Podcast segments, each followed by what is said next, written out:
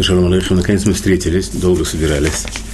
И э, сегодня мы постараемся несколько важных тем рассмотреть, которые э, несколько групп, с которыми я занимался уже по много лет в разных местах да, в мире. Но каждый раз и начинается с одного и того же. Почему это уже в протяжении, по-моему, десятка лет, если не больше, с одних и тех же двух-трех тем, может быть, которые я считаю, что буквально базис, басист, да, того, чтобы потом, значит, серьезно учить Тору, как и учат евреи в этом мире. Эти э, два вопроса, которые, я считаю, очень важно смотреть в самом начале и поставить как бы все точки над «и». Какие два вопроса? Первый вопрос – это кто сказал, что текст, с которым мы имеем дело, это вот то, что называется Тора, Пятикнижие Моисея, кто сказал, что это э, передано нам Творцом на горе Синай? То, что это источник его, это сам Творец, а не умный Маше Барабейн или какие-то другие мудрецы, которые написали этот текст, очень, так сказать, который называют книга книг, да, хотя, в принципе, для кого-то она интересна, для кого-то не очень интересна. Я вам сейчас скажу маленькую историю, что когда-то еще, когда я не был, не, не занимался еврейскими делами, вообще не знал, что такое еврейство в правильном понимании его. Э, наконец, в наш дом попала это, что называется, Библия да, в полном объеме. И папа Зихран Ивраха, мне все время говорил, ну ты прочел эту книгу? Это же книга книг. То есть. И я все, папа говорит, знаешь, я, мне интересно, там, я не знаю, Франсуаз Саган, Селлинджер, там, Толстой, Достоевский, но эту книгу я открываю, я начинаю читать. Это лучше снотворного, я не знаю. Про верблюдов, какой-то там кто-то идет, какие-то женятся, какие-то перечисляются сыновья, там, ничего, не понимаю, как это соотносится со мной, как это относится ко мне. И, в общем-то, так эта книга, она не знаю, где она сейчас, но была долгое время, я так ее больше двух строчек не, не засыпал, но использовал ее в, в качестве снотворного, заменителя снотворного. Теперь, значит, итак, первый вопрос, кто сказал, что это э, текст непосредственно от Творца? И, э, здесь, э, сказать, сигн, э, как я хочу этот вопрос раскрыть, обычно это дают так в семинарах Арахим, в семинарах Ишатора, подают так, то есть говорят, что Тора – это ДНК мира. ДНК шелулам, да, то есть это ДНК мира. Что значит ДНК мира? То есть все, что происходило и происходит и будет происходить, каким-то образом находятся эти знания и э, в Таре. И отношение евреев тоже к, к этому тексту тоже ни одну букву нельзя поменять, там какая-то одна буква маленькая, какая-то буква большая, это стоят какие-то точки там над, над словом. Чуть что не так, все, Тор не кошерно, ее как бы... Что такое-то? Да.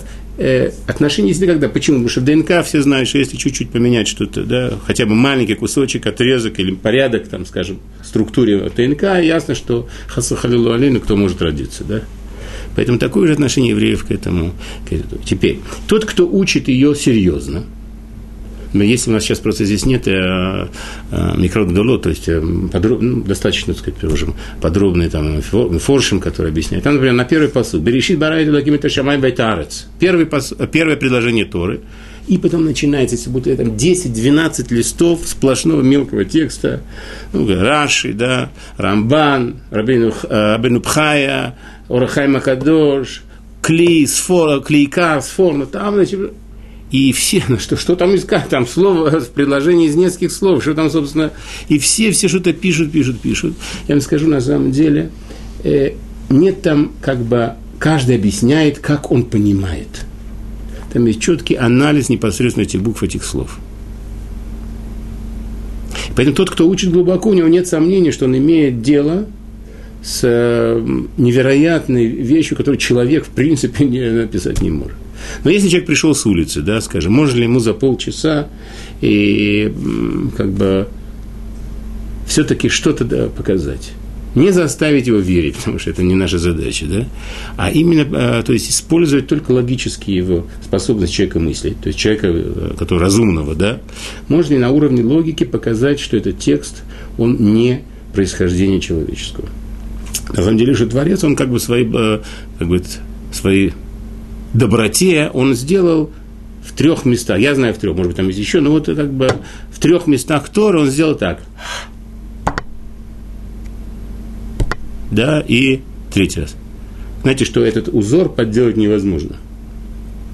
Да? Знаете, да? Знаете, да? Удзор подделать невозможно. И там есть в трех местах Торы действительно, что сейчас мы вот эти три три места в Торе посмотрим, что действительно, э, что это от него непосредственно от хозяина этого мира. Так я вам предлагаю сейчас взять эти листочки. Сейчас, мгновение. Вот. Один я оставляю себе. Пожалуйста. Это может быть сидит.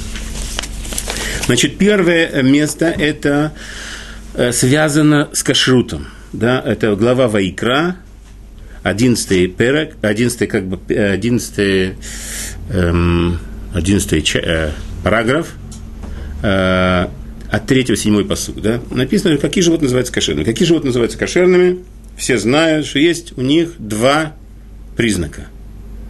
Раздвоенные копыта и жвачное. И говорят, только если есть два этих признака, животное называется кошерным, и оно, в принципе, в потенциале может быть, э, может быть потом э, его можно шхитовать, то есть его можно правильным образом зарезать, потом нужно правильным образом, чтобы вышло, э, высолить его, чтобы вышла кровь, правильным образом, чтобы ушла кровь, потом высолить, чтобы ушла кровь дополнительно оставшаяся, и правильно его приготовить в нужной посуде, и правильно еще есть, да, думать о молочном и так далее. Но в потенциале только если есть два этих признака, раздвоенные копыта и, и жвачное, то тогда это животное в потенциале пригодно э, в пищу евреев. И почему именно эти два признака? Я вам скажу, на самом деле, очень интересная и глубокая вещь, сейчас мы будем заниматься. Но эти два признака характеризуют в некотором смысле э, характер этих животных. Что в них особенное, если есть раздвоенный копыт, и что в нем особенное, если у него есть жвачное, оно жвачное. Что это жвачное? Значит, желудок состоит из двух частей. То есть сначала оно набирает животное, да, а потом в спокойной обстановке начинает повторно. Это уходит с первого желудка в, в он пережевывает и уже уходит во второй желудок и переводится. Теперь. Итак, написано два, два параметра. Два параметра, которые должны быть. Это первое, жвачное. Жвачное так нарисуют, да, то, что пища туда и туда идет. Да? И второй параметр написано, что должны быть раздвоенные копыта. Все. После этого вдруг неожиданно Тура возвращается и говорит, ах, Эдзелотахлу, она говорит, только, слово очень важное, которое мы будем сейчас анализировать, ах, только, и говорит, только есть, только вот этих не ешьте, у которых первое, э, у которых есть признак первый есть, признака второго нет. Да, это три э, животных. И говорит, есть еще одно животное, у которого есть второй признак, он плюс, да, а первый признак минус.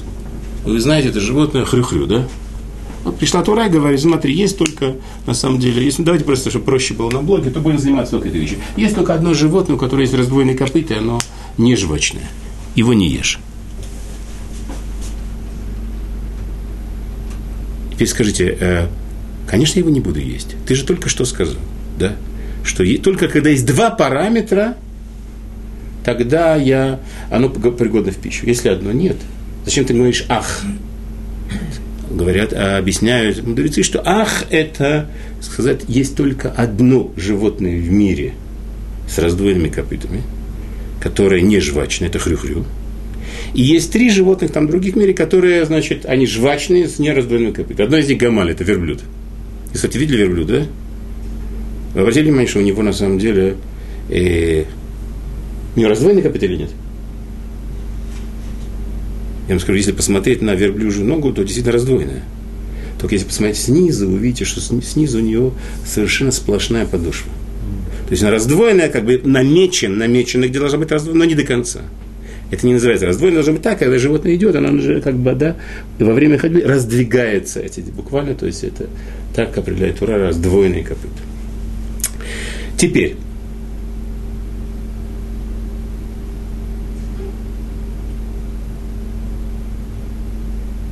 Задается вопрос, да? Зачем эта дополнительная информация написана? Что есть только одно животное в мире, которое с раздвоенными копытами не жвачное. Скажите, информ... в информационном плане нам ничего нового не добавляют, мы все равно его есть не будем. Нет второго параметра. Правильно? То есть ничего нового эта фраза не добавляет.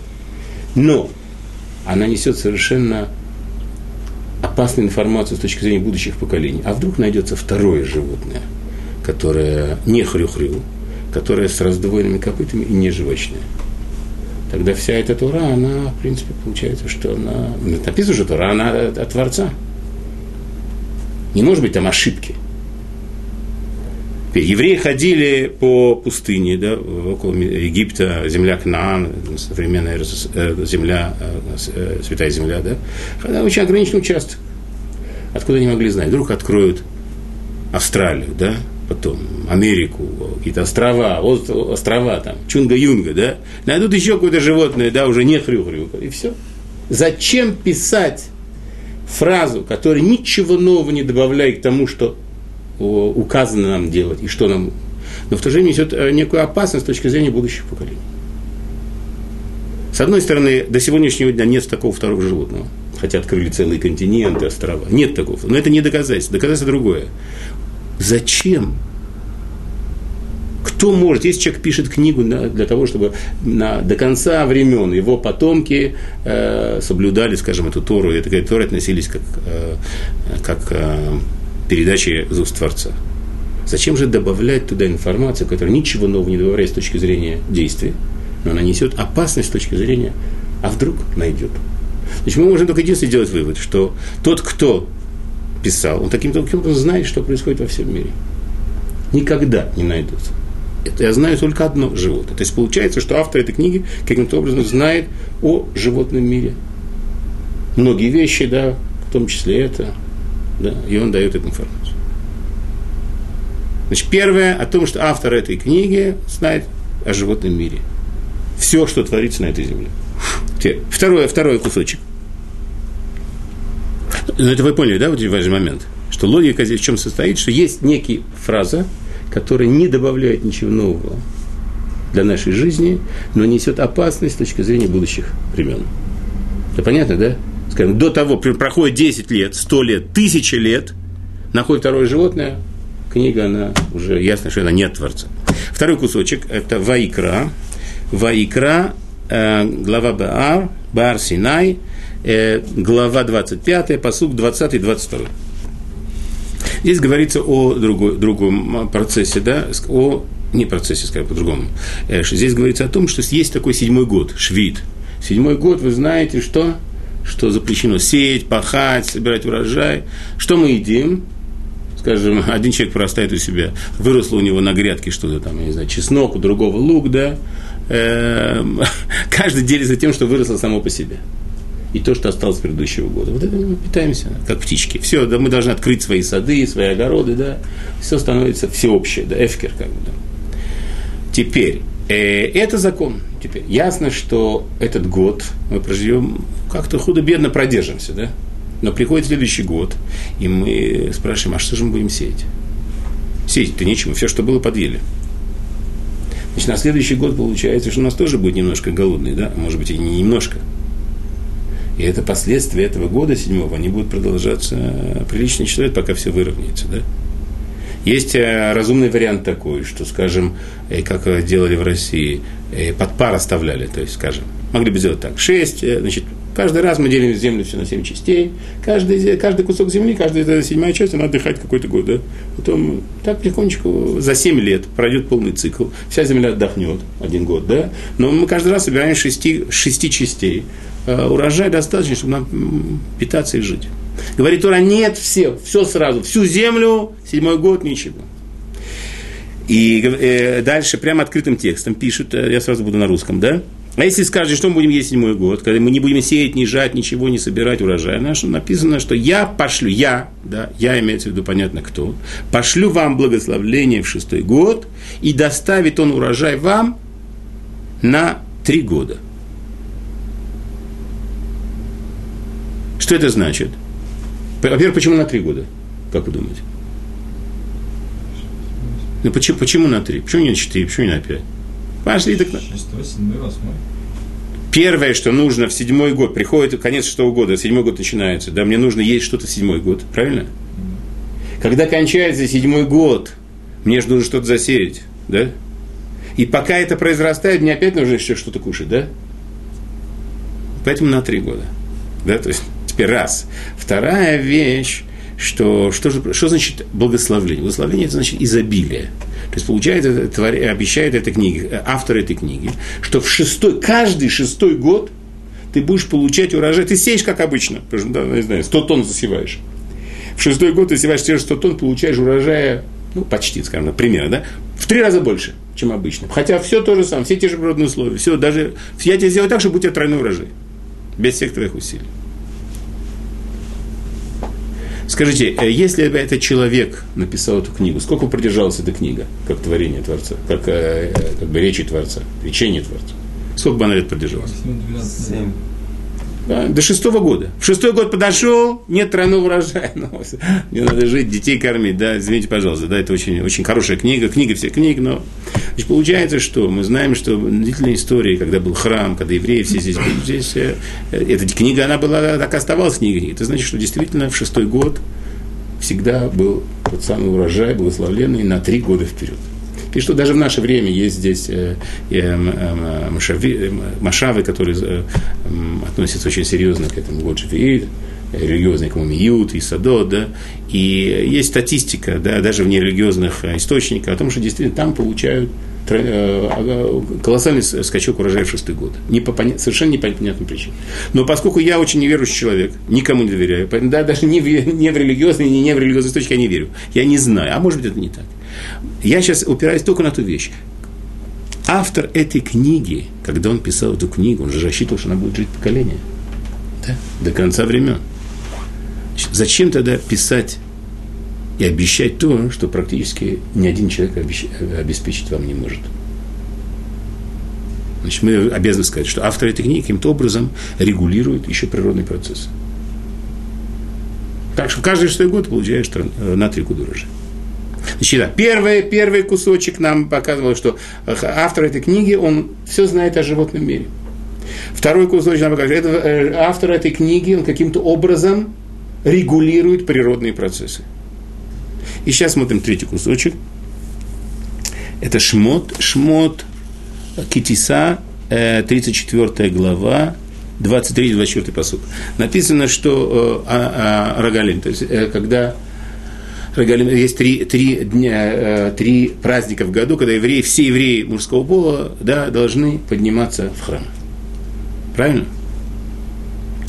И причем, э, раньше же не было ни автомобилей, ни вертолетов, да, сколько, скажем, есть вот это, как бы земля, святая земля, здесь Иерусалим, скажем, в центре, сколько ходьбы, причем нужно гнать еще скотину, да, да, сколько примерно добираться, скажем, ну, из Цфата, из э, Нарии, да, отсюда из Бершевы, да, сколько добираться примерно ходьбы? Ходьбы.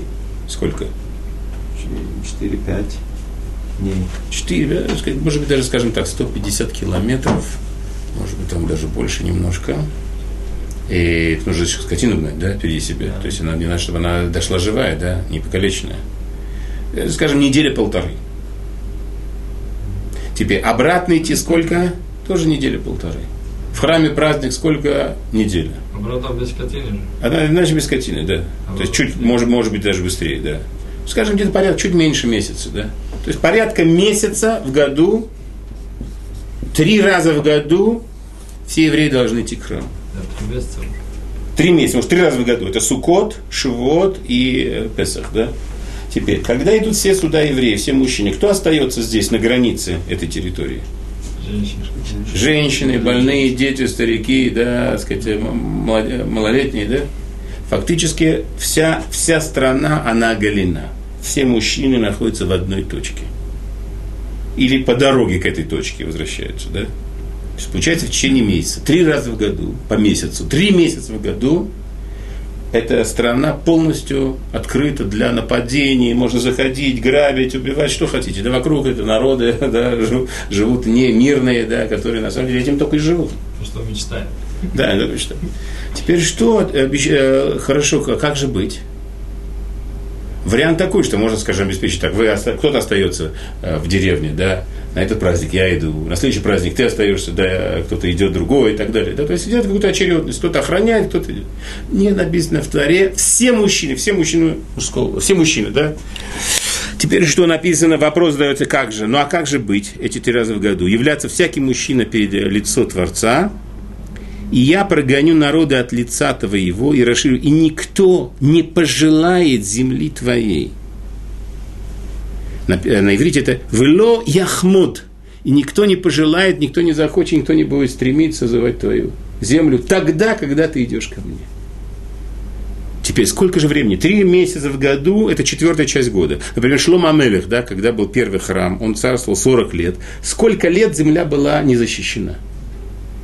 40 лет он эм, правил. Сколько лет не была защищена земля? 10 лет. 10 лет была земля открыта для, для нападения. Если бы хотя бы раз произошло это событие, да, естественно, все происходит. Творца. Эта книга не может быть от Творца. Творец обещает, что э, три, три месяца в году ничто не случится. Я могу спокойно идти в храм. И скажите, человек может на себя взять такое?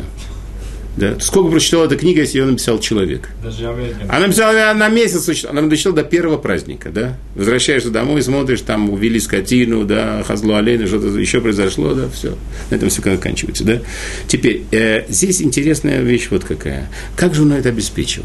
То есть получается, что хозяин, хозяин, автор этой книги, он каким-то образом обеспечивал социальные и политические процессы. Он дает гарантию на то, что так будет, так будет идти развиваться в историческом плане событий. Да ничего не произойдет. Может быть спокойно. Я э, как бы сначала думал, ну, действительно, Творцу, что стоит Творцу, собственно, сделать так, что в эти три месяца не нападает никто на тебя, да? Но, с другой стороны, я пытался искать какие-то такие более рациональные объяснения. Да, и вдруг я вспомнил, что вот есть такая, у Бабеля есть, может быть, знаете, да, детские рассказы. Еврейский писатель такой. А, послереволюционный, да, гражданский воин, конная армия, у него есть одесские рассказы. Вот есть там а, один, по-моему, один из первых рассказов одесских, в этих одесских рассказах о таком а, бандите, мафиозе, да, еврейском, Бенни Крик. И вот там, значит, такая очень история забавная, что он там выдает, по-моему, свою сестру, выдает замуж, и там, значит, э, свадьба, все пляж, танцуются. Только вдруг кто-то забегает, говорит, Беня, Беня, Беня, сейчас полицаи, все собрались, они сейчас делают облаву. Ну и там началась там кто-то там Манька, родоначальник слободских бандитов, запрыгнула на стол, там, значит, свист. Он говорит, Маня, тише, вы не на работе, все продолжается. Кому-то что-то шепнул, там, значит, пошел, вышел человек, да. И, значит, все продолжают, но уже как бы, уже, конечно, не знакомы, все, да, некоторые сомнения вообще, что происходит, что будет дальше, да. И вдруг прибегает тот самый, который первый, первый, первый привез эту весть о том, что я смеется, и что такое, что такое. Бенни был так смешно, они только отошли от своего, от участка полицейского, да, и вдруг у них участок загорелся. Да, и они... И я подумал, боже мой, ведь э, может быть, еще раз, это только от меня, это не из Тары, не из Мифоршем, да, может быть, Творец сделал так, что они были в эти три месяца, да, так были заняты своими проблемами. То есть эти три месяца в году были самыми страшными да, э, месяцами же у них да, войны, болезни, эпидемии, они знают что, да. Э, так что они вообще ни о ком не думали, на кого нападать. Может быть. Но может быть и не так.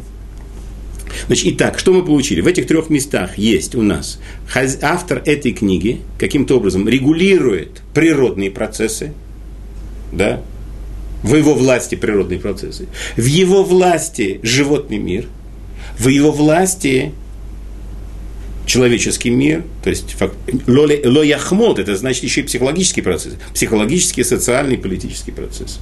Вот автор этой книги. Да? Это, так сказать, ясно, что живой человек не может этого как бы обеспечить, да? То есть мы называем это как бы тварь. Автор этой книги тот самый, который регулирует и в руках держит бразды правления в природном мире – животном мире и человеческом мире. Вот это как бы первая наша тема, что в три, как бы есть три места, которые в логическом плане, они каким-то образом обосновывают, что это текст, который в неизмененном виде. Это тоже вопрос, почему он, кто сказал, что он не изменен, может быть, он 10 раз изменялся, да?